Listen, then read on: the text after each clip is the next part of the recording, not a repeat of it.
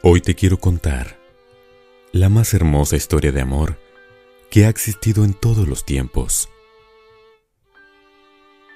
Hace más de dos mil años, el pesebre de un establo en Belén lo vio nacer, pues no hubo lugar para él en alguna otra morada. Todo mundo cerró la puerta a aquella humilde familia que buscaba lugar para que naciera su amado hijo. Así que de la manera más humilde vino a este mundo, con un propósito firme, salvar a la humanidad. Fue capaz de dejar su trono al lado del Padre y despojarse de toda majestad y venir a este mundo a padecer a causa de los pecados de todos y cada uno de nosotros. Aquel niño, llamado Jesús, creció y ya adulto se desempeñó como carpintero, viviendo de una manera común y sencilla, sin lujos ni posesiones, pero en su mente la firme convicción de que el día de su propósito se acercaba más y más.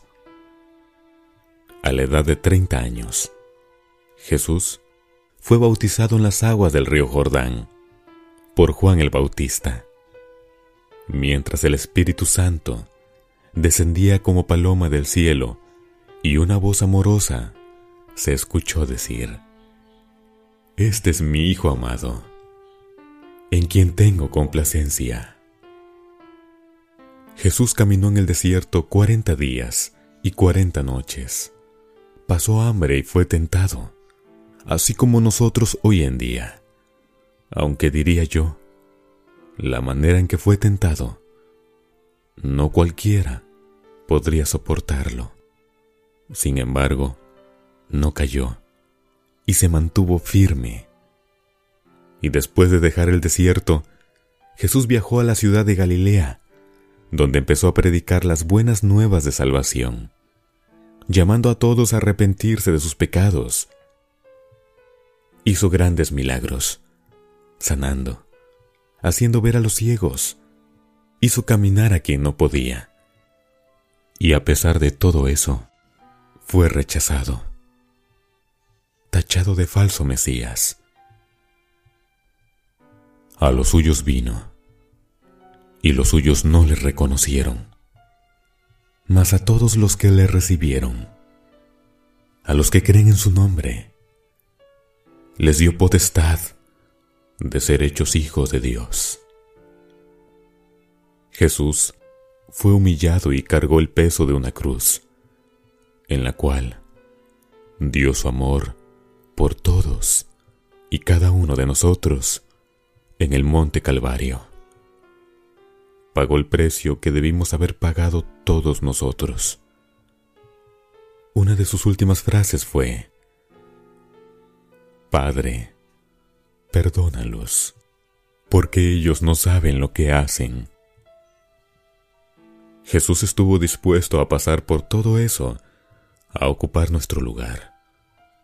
Y todo, todo por amor. Ese es el verdadero y más grande amor que puede existir. No hay nadie que nos ame más que nuestro Señor, quien estuvo dispuesto a venir a esta tierra a hacerse igual a nosotros, y todo porque somos especiales para Él. Hoy muchos hablan de amor, pero nos olvidamos del amor que Dios tiene por cada uno de nosotros. Hoy decimos que amamos con todo nuestro corazón, pero nadie está dispuesto a hacer por alguien más lo que Jesús hizo por nosotros. Hoy, Recibe ese amor de nuestro Señor Jesús en tu corazón. Acéptalo con todas tus fuerzas y reconoce que solo Él puede darle paz a tu vida. Debemos cada día seguir las huellas de Jesús, pues ha trazado el camino que debemos seguir para llegar a la patria celestial.